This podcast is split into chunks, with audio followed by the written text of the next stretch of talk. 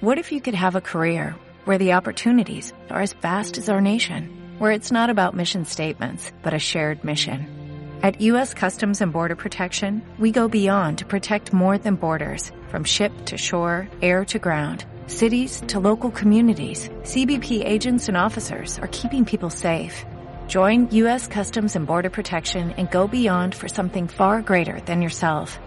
Learn more at cbp.gov/careers. ¿Quieres especular en la bolsa de la mano de un profesional? Operativadax.com. Recibe al momento en tu móvil las compras y ventas que realiza Alberto Iturralde sobre el índice DAX. Nunca ha sido tan sencillo ganar en bolsa. Operativadax.com.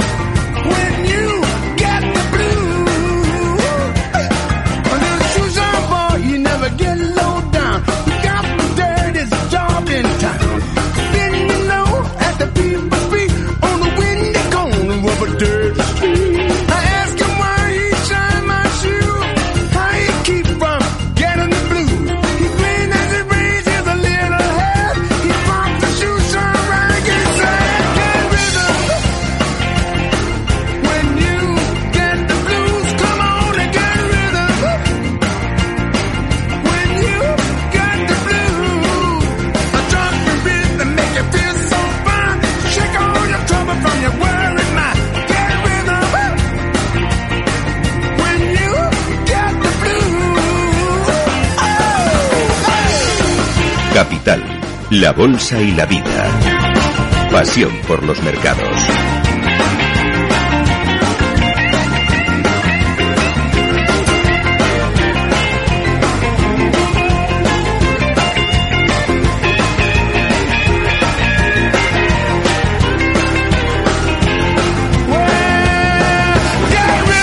Así con este ritmo y tras el solo de guitarra recibimos a Alberto Turralde, analista independiente y responsable de díasdebolsa.com. ¿Qué tal, Alberto? ¿Cómo estás?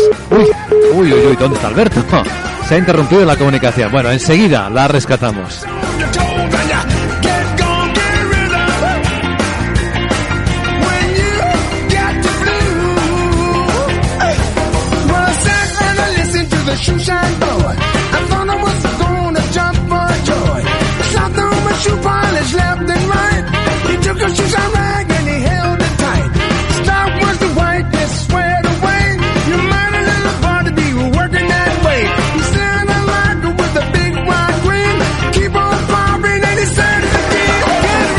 Consultorio de mercados comienza ya en Capital Radio. El mercado está en plena ebullición de resultados, noticias empresariales, aunque en los índices no estemos viendo una fuerte tendencia. Empezó plano la sesión, parece que se va decantando por el tono negativo. Tenemos un millón de preguntas ya. Bueno, hay quien ha, es- ha escrito a Capital Radio a las 4 de la mañana para poder que para poder lograr que su pregunta entrase en este consultorio. Vaya cosas. Sandra está mirando las pantallas atentamente. Algo grande está pasándole a alguien. Sí, eh, comentábamos al inicio de la sesión eh, cómo veíamos descensos importantes en los títulos de la farmacéutica Sanofi. Pues así sigue con caídas que son del 4,62%. Está en 88,97 euros por acción. Sanofi, que por cierto es la mayor compañía por capitalización bursátil en el CAC 40 parisino. Y lo que ha dicho esta mañana Sanofi es que está analizando todas las posibles opciones eh, para su unidad de salud animal que se llama Merial y también eh, para su unidad de genéricos en Europa. Lo que quiere Sanofi es realizar un recorte de costes de 1.500 millones de euros. Quiere de esta forma conseguir eh, que sus eh, ganancias crezcan en los próximos cinco años y, por tanto, está revisando todos sus negocios y eso es ahora mismo lo que está provocando esa caída en los títulos de Sanofi. Por cierto, que la semana pasada ya revisó a la baja previsiones de ventas de los productos relacionados con la diabetes. De hecho, tiene el mayor medicamento para este, el tratamiento de insulina, que es el Lantus, y dice que le está bajando las ventas. Bueno, saludamos ya a Alberto Iturralde. ¿Cómo estás, querido Alberto? Buenos días. Muy buenos días, muy bien, todo muy bien. ¿Y el mercado? Bueno, eh, yo creo que eh, debemos entender que durante los últimos eh, días, las últimas dos semanas, eh, una vez que ya había realizado el IBEX ese rebote desde 9.300 hasta llegar a tocar esta semana los 10.630, el sentimiento positivo ha vuelto de nuevo a, bueno, a las opiniones de bolsa, a los inversores, y eso en general lo que suele suponer es frenos en las subidas. Y es que, bueno, pues eh, yo he mantenido la tesis durante estas últimas semanas también de que lo más lógico es que volvamos a hacer un techo para de nuevo recortar. Así es que no de manera inmediata, porque no nos debe extrañar que el IBEX vuelva de nuevo a zonas de 10.650, pero sí que durante estos días lo lógico es que veamos movimientos como el que estamos viendo hoy, es decir, más lateral, eh, asustando en cuanto al cierre del día anterior, es decir, en tono ligeramente negativo, pero desde luego que ya nada de las subidas que hace no más que 10 días se veía en general que todo esto iba a subir, que habíamos vuelto a la tendencia alcista. Bueno, pues nada de eso. Hay que tener muchísimo cuidado y desde luego que ahora es imprescindible no solamente esa selección de valores, luego en el minuto de oro traemos otro, hmm. pero sobre todo el entender que si hay que aplicar un stop, no hay ni que pensarlo. Lo hemos fijado y lo aplicamos. Sí, señora, ejecutivamente, sin, sin dudarlo. Eh, el que nos escribió a las 4 de la mañana era Roberto Fernández dice, buenos días, gracias por su tiempo. Tengo acciones de Walt Disney a 115 dólares y no sé qué hacer con ellas después de los resultados de anoche. Espero que me guíen también como Iñaki y Aduriz al Athletic. Un saludo y muchísimas gracias. Muy bien. Bueno, eh, en realidad esas acciones, eh, sí es cierto que eh, en 115 tiene cierta pérdida. Ayer cerraba en 113. Lo que ocurre es que si él observa la zona 113, 10,90, vamos a, podríamos cerrarlo en la zona 111, que fueron mínimos durante la sesión de antes de ayer, pues es una zona de soporte importante. La compra no está bien, pero siempre y cuando aguantemos y ese stop no se rompa, entonces se puede seguir dentro y bueno, veremos si quiere levantar un poquito más a esta zona de 118, donde estaría la resistencia más importante. Pero bueno, mientras tanto puede aguantar. Eso sí, los 111 como stop inexcusables. Escribe Íñigo, dice, Egunon, buenos días, ¿podría analizarme el super Tesla Motors, estoy dentro con pérdidas del 10% por no haber aplicado el stop que propuso hace tres semanas sobre los 255 dólares. Lo bueno es que estoy con un porcentaje pequeño de mi capital bursátil, por lo que podría mantenerlas hasta que suban, si es que vuelven a subir. Y así me recordarían diariamente lo que pasa cuando no se usa el stop de pérdidas.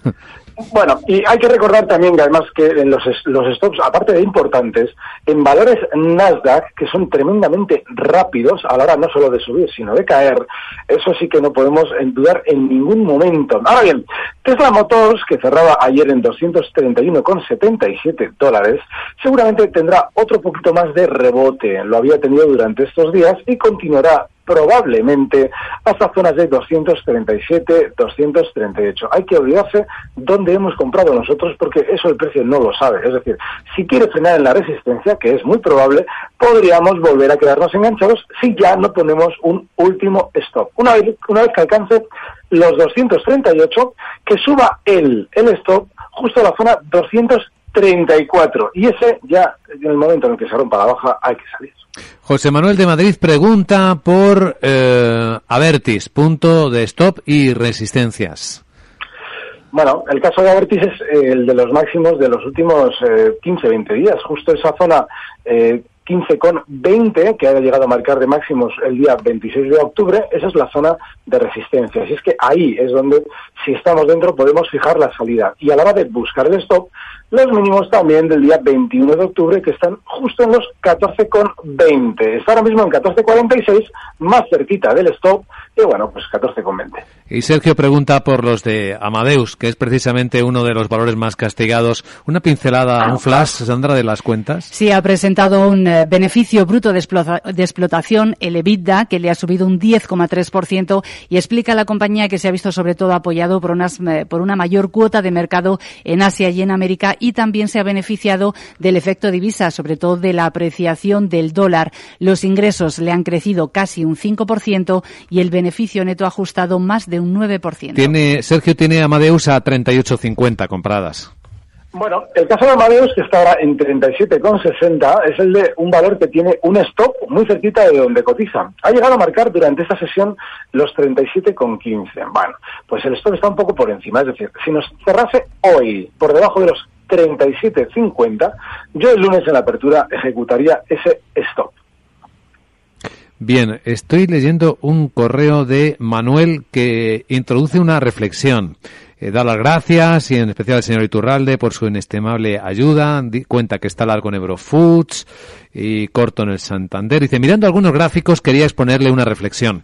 Tanto el índice español como algunos valores, como el Santander, BVA, Avertis, Amadeus, etcétera, parece que están creando divergencias entre los máximos crecientes de estos días y el RSI estocástico, máximos decrecientes. Quiere decir que vamos a ver más pronto que tarde retomar la gran tendencia bajista que empezamos este verano. Bueno, quiere decir sobre todo que utiliza indicadores de momento para intentar localizar tendencias, lo cual es terrible. Así es que si quiere utilizar un indicador, yo utilizaría el MAC. Y de hecho, si lo, si lo, lo, aplica de una manera más o menos, incluso los estándares, el 9, 12, 26, pues lo lógico es que vea ya efectivamente que la primera caída que se produjo durante el mes de agosto fue tan fuerte que el MAC marcaba niveles bajísimos. Y eso no es ya sobreventa, porque el MAC no marca simplemente lo que nos está marcando es la fuerza de la tendencia ya, si es que ha comenzado la bajista, que a mí desde luego no, no creo que sea una tendencia bajista eh, fortísima, pero sí que creo que va a ser una tendencia bajista para un tiempo. Así es que yo sí creo que efectivamente se está viendo durante estos días y tras los rebotes de nuevos síntomas de volver los, los precios a la baja. Manuel, que nos saluda desde Suiza, dice, ¿es posible que el Santander esté marcando un triple techo a corto plazo para verle de nuevo a 4,6, 4,7 para formar un doble suelo y ver subidas para final de año con las elecciones generales? Bueno, menudo bien.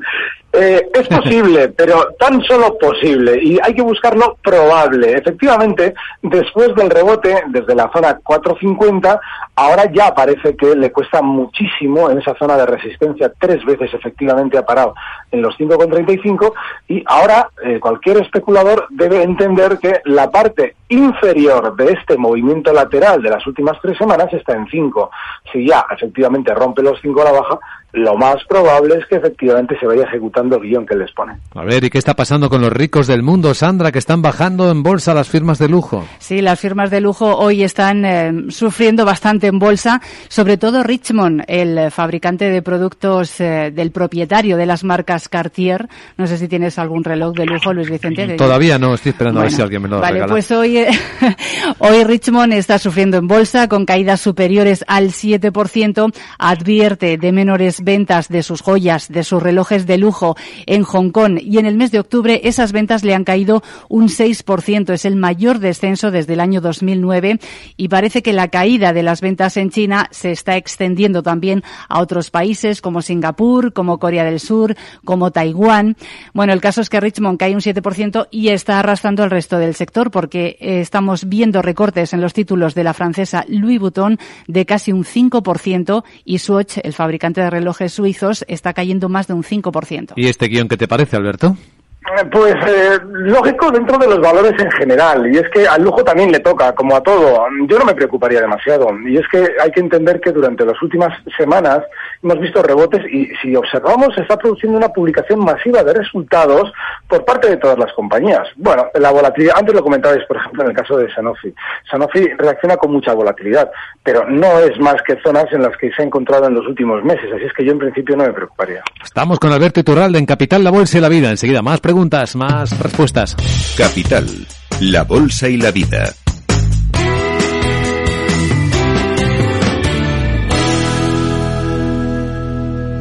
Cuando te jubiles serás millonario, millonario en tiempo. Tendrás tiempo para dar y tomar, pero ser un buen millonario en tiempo no es tarea fácil. Necesitas ahorros para vivir a tu ritmo. Ahí te podemos ayudar con los planes de pensiones de Renta 4 Banco. Ahorras con la alta rentabilidad de nuestros planes, ahorras con una de las comisiones más bajas del mercado y ahorras con un 3% de regalo directo sobre tu aportación. Y necesitas saber disfrutar de la vida, pero de eso ya te ocupas tú.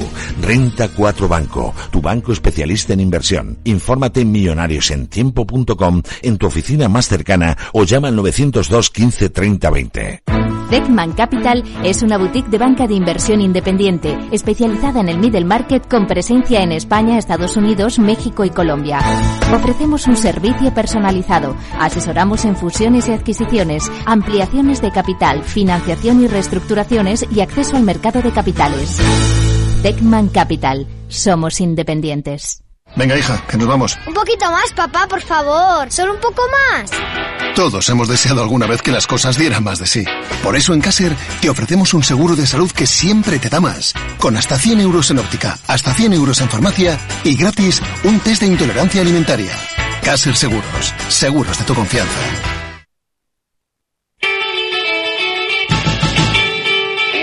Capital, la bolsa y la vida.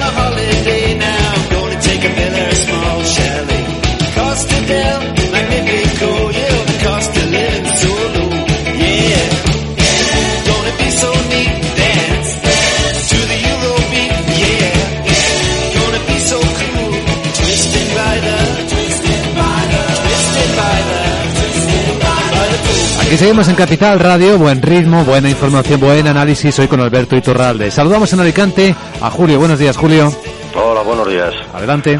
Pues no me resistía a preguntar a don Alberto Iturralde sobre el DAX, porque entré ayer largos a- en los 10.900. La cosa iba bien, pero a las 4 de la tarde yo no sé qué pasó ahí. No sé si don Alberto tendrá alguna explicación para lo que pasó aquí en, en- en menos de dos minutos bajó cerca de 100, casi 100 puntos. Y bueno, pues la verdad que los dejé abiertos pensando que podía recuperar, pero después del dato de esta mañana de industrial de Alemania, pues la verdad que tengo bastante duda. Lo sigo manteniendo ahí eh, en alza, esperando a los 11.80, pero no sé, a ver qué le parece a don Alberto. Muy bien, gracias, Julio.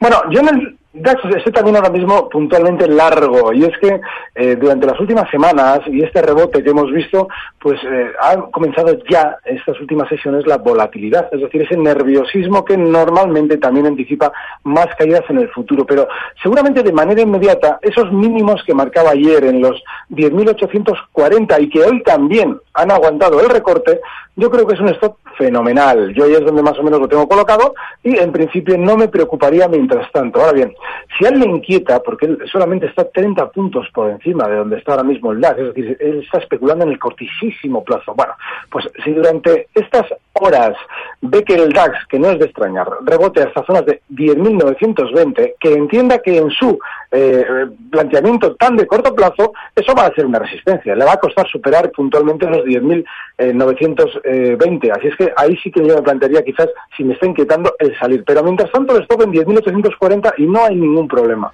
Vía Twitter, Miguel Cruz dice, para el señor Iturralde, ¿cree que despegará Cerinox después del HCHI? Ah, el, el hombro cabeza hombro invertido. Ese. Eh, eh, yo, yo creo que no es una figura que nos deba a nosotros hacer confiar demasiado en rebotes, porque esa figura no tiene una deceleración de la caída que nos deba hacer pensar en cambio de tendencia. Una figura de hombro cabeza hombro invertido, como él propone, eh, eh, tiene que tener un desarrollo en el tiempo mayor para que haya una recogida de títulos por parte de quienes manejan el título. El análisis técnico es algo con lógica. Es, esas figuras de las que a veces hablamos es un periodo de tiempo en el que las manos que manejan el precio están haciendo una labor que tiene unas implicaciones posteriores, que en este caso serían unas implicaciones de rebotar.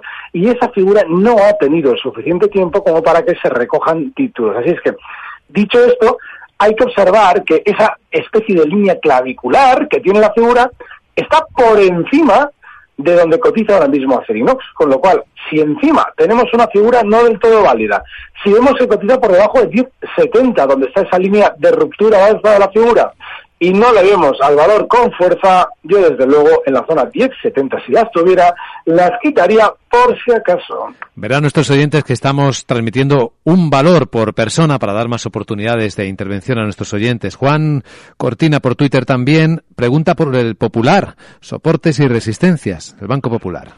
Bueno, pues en este es todo resistencia, porque eh, si tenemos en cuenta que por lo menos durante estos días la banca en general había rebotado y el popular lo ha hecho mucho menos, hay que tomar nota de que la zona 3,60, que ha servido de máximos este miércoles para el popular, es una resistencia importantísima. Está ahora mismo en 3,47, con lo cual, bueno, si rebota hasta los 3,60 es para salir. Mientras tanto, bueno, pues eh, ayer ya aguantaba los 3.42, ahí le podemos fijar el stop y desde luego no es un valor que debamos tener en cartera. Manuel pregunta por el aspecto técnico de Repsol. Mm, bueno, Eh, estos días eh, los valores del el petróleo están rebotando con especial fuerza menos Repsol. Eso lo que anticipa es que seguramente durante una temporada Repsol va a tener probablemente un descanso en las mayores caídas que había tenido mm, semanas atrás. Eso seguramente se verá también favorecido por subidas en el precio del petróleo. Y lo lógico es que si tenemos Repsol, quizás lo veamos rebotar otro poquito más hasta zonas de 12.90, está ahora mismo en 12.25, zona en la que yo sí me plantearía salir, porque en el medio plazo lo lógico es que vuelva a sus andadas bajistas. Dice Gabriel sobre Abengoa B, ayer me puse corto en 0,998 con stop 1,550, un, euro 55. ¿Qué le parece al señor Iturralde? 1,055 quizás, ¿no? Porque 1,55 es medio euro. Eso, eh, ha escrito 1,55, pero sí, supongo que será 1,055. Vale. Bueno, eh, si el, el, stop está en 1,055, bien, porque de hecho coincide con los máximos del martes pasado. Eh, no mucho más. esa posición corto, como mucho, debe tener un objetivo bajista en 0,925. Y sí, está en un euro redondo ahora mismo, con lo cual más o menos esos niveles cuadran. Javier dice, si el IBEX llega a 10.600 o 10.650, ¿abriría cortos o habría que esperar algún otro factor a tener en cuenta antes de abrirlos?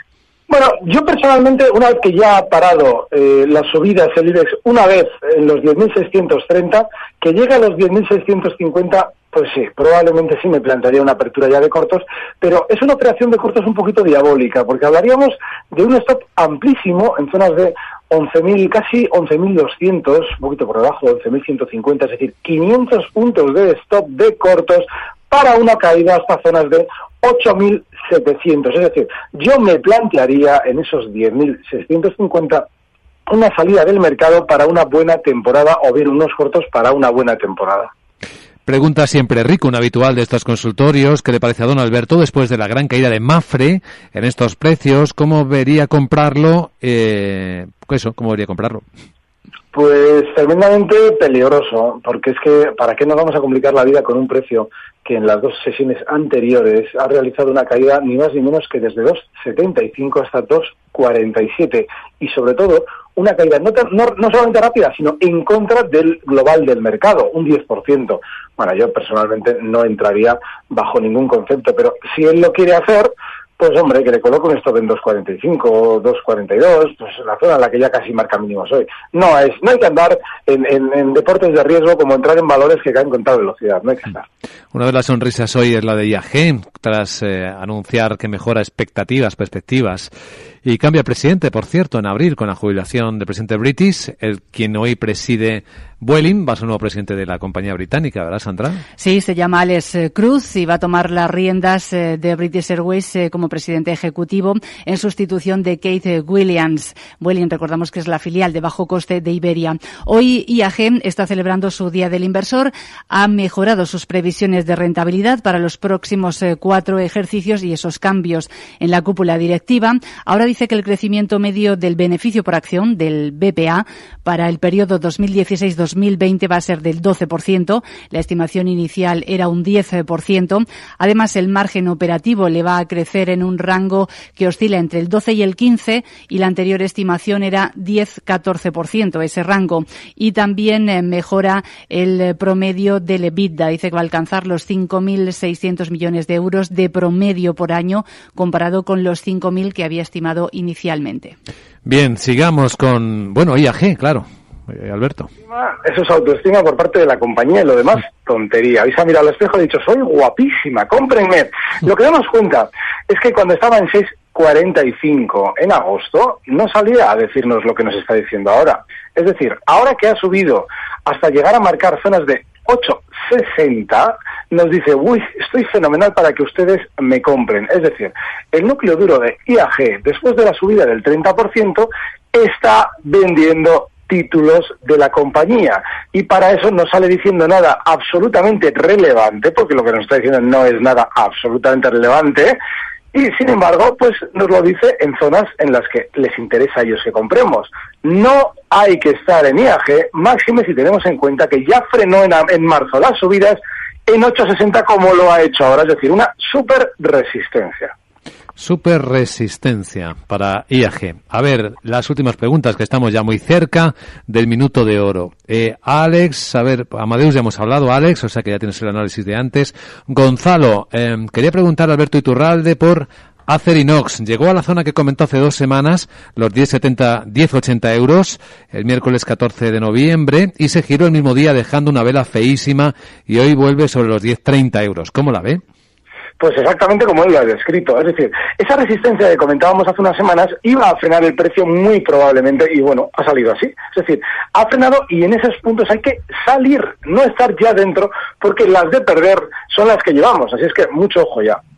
Mucho ojo. Y Francisco, a ver, estamos en la penúltima o la última. A ver, ¿qué le parece al señor Iturralde entrar hoy en Adidas? Adidas eh, publicó ayer resultados, si no recuerdo mal. Sí, revisó al alza previsiones. Ayer subió mucho, esta mañana, por lo menos en la apertura, estaba bajando. No sé ahora mismo qué hace. Si me dais un instante, lo miro, porque Adidas era una de las que, a ver, por la, aquí la tenemos, bajada del 1,8%, 87,61 euros ha sido un cohete. En las últimas semanas ha subido desde 62 euros hasta 87,90 donde está ahora mismo y de hecho, pues fíjate, lo ha hecho desde agosto, desde finales de agosto, un 42%. Claro, si abrimos el gráfico de largo plazo veremos que justo eh, a primeros del 14, eh, el 2014, marcaba unos máximos en la zona 92,80, donde ya poco a poco estamos viendo cotizar a Adidas. Es decir, podría ser un doble techo si no supera esa zona 92,80, de manera que, claro, la entrada ahora mismo en este valor sería para tener, pues fíjate, un stop pues afinando mucho en la zona eh, 86, pero no mucho más, y con el objetivo alcista en 92,80. Mucho peligro, sobre todo si también nos habla bien de sí misma cuando ya ha subido. Muy bien, pues eh, yo creo que ya es el momento.